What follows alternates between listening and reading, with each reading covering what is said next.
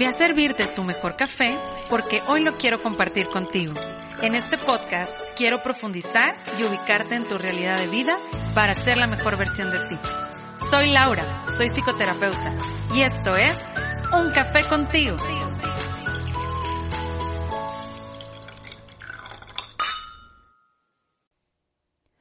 Hello, bienvenidos a Un Café contigo, a esta edición ya especial que vamos a empezar a implementar todos los jueves llamado Expreso. Estos expresos son así, como su nombre lo dice, rápidos y buscamos que nos traigan herramientas, tips muy breves para poder em-, empezar a aplicarlos en nuestra vida. Entonces, pues yo estoy muy contenta de que hayas aceptado el que esté compartiendo contigo también los jueves en estos expresos que son totalmente para ti. Y en este expreso vengo a compartirte cinco tips o cinco formas para dejar de sufrir por amor, pero en redes sociales. Actualmente es lo que nos conecta, es lo que está sucediendo en nuestra vida. Eh, normalmente nos relacionamos por estos medios y cuando terminamos una relación, antes pues simplemente te ibas y ya. Y ahora es todo el tiempo estás conectado con esa persona y es difícil poder poner un límite, es difícil eh, sanar la relación porque tenemos tan al alcance el volver a verlo, el volver a hablarle, el volver a simplemente compartir. Entonces, pues bueno, cinco tips que te van a ayudar a vivir un poquito mejor tu duelo, te va a ayudar a, a sentirte un poco más tranquilo o tranquila. Empiezo con el tip número uno. Con este tip quiero decirte que yo sé que es muy difícil bloquear, bloquear a la persona o dejarla de seguir o dejar de estar revisando su información.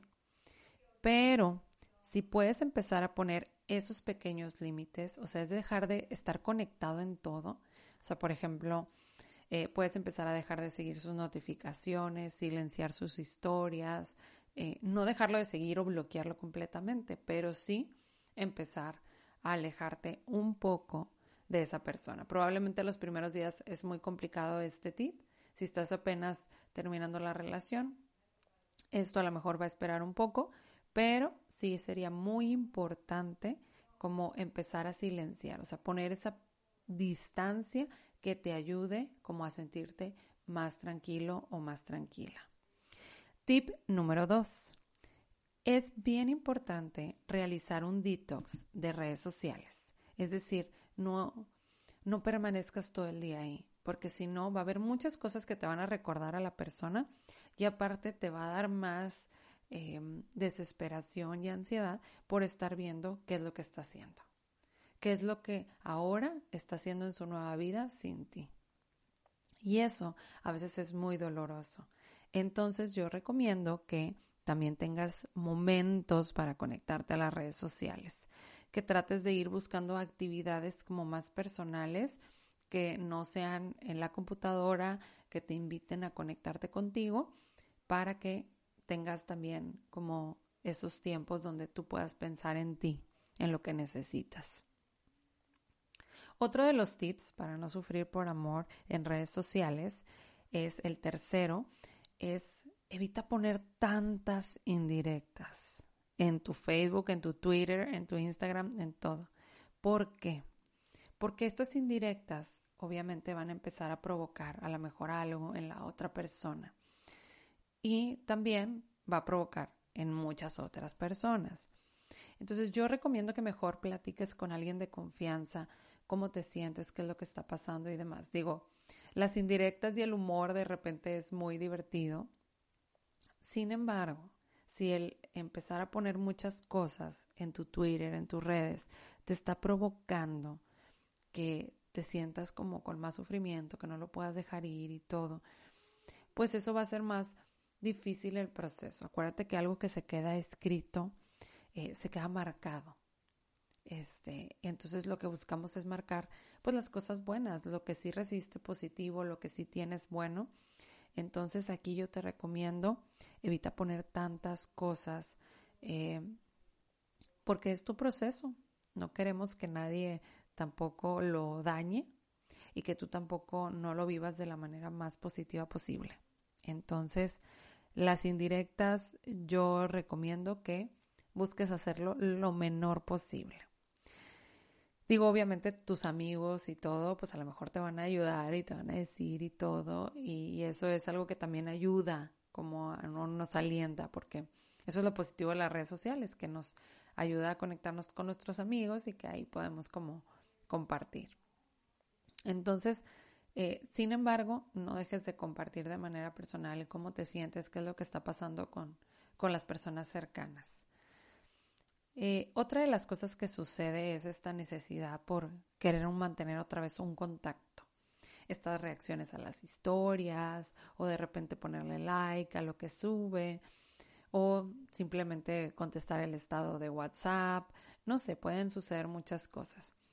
Entonces aquí yo lo que recomiendo es que si tú recibes una interacción o empiezas a tener un orbiting, o sea, ahí de la otra persona o de tu exnovio o exnovia, de que empieza a ver tus cosas, pero no te habla, no te dice nada, pues eso a lo mejor te va a provocar cierta ansiedad. O sea, es cómo puede ser posible que me esté viendo y no me hable, ¿no?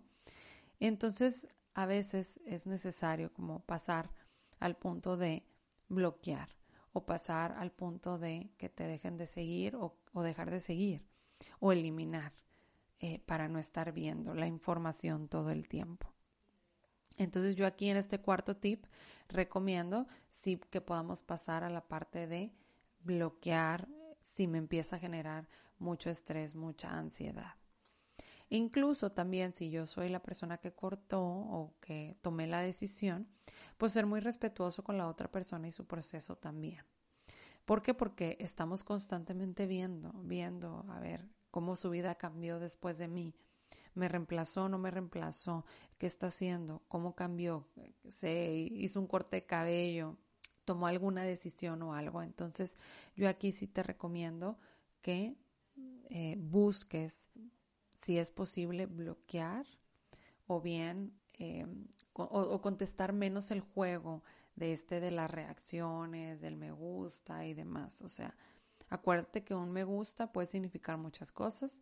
El hecho de que vean tus historias no quiere decir que ya quieren estar contigo.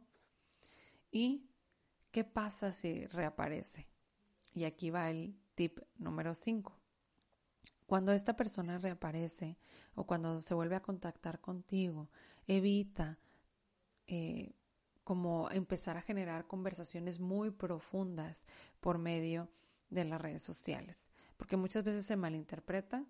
Eh, es como está escrito, terminas como todavía más dándole vueltas al asunto y dándole vueltas a la situación una y otra vez. Ahí disculpen a mi perrita que le encanta ladrar cuando estoy grabando. Entonces le vas a dar vueltas al asunto muchas veces. Entonces, mejor, si la persona se contacta contigo, busca tener esa conversación personal. ¿Para qué? Para que no te genere tanto estrés el estar ahí viendo si siguió la conversación, si no la siguió, etc. Y fíjense que muchas veces he escuchado a muchas personas que dicen que bloquear a alguien es algo inmaduro, que te vas a ver ardido, que, ay, o sea, ¿cómo le voy a hacer ver que sí me dolió?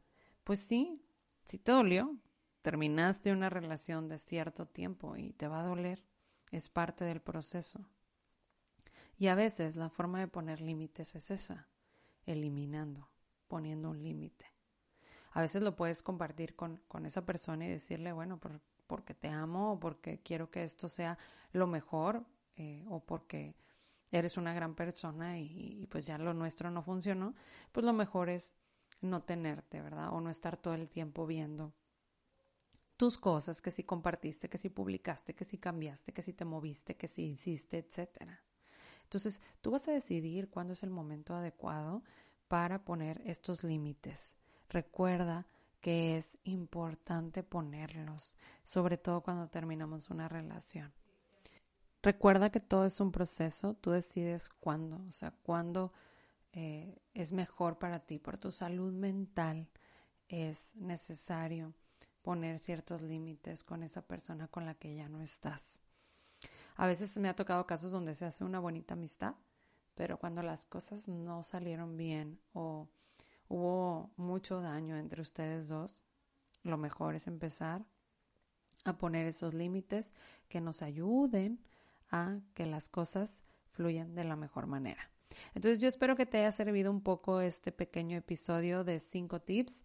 Y si te gustó, ayúdame a compartirlo en tus redes sociales y no te olvides de seguirnos en arroba-un café contigo y en mi Instagram de psicología arroba Cárdenas.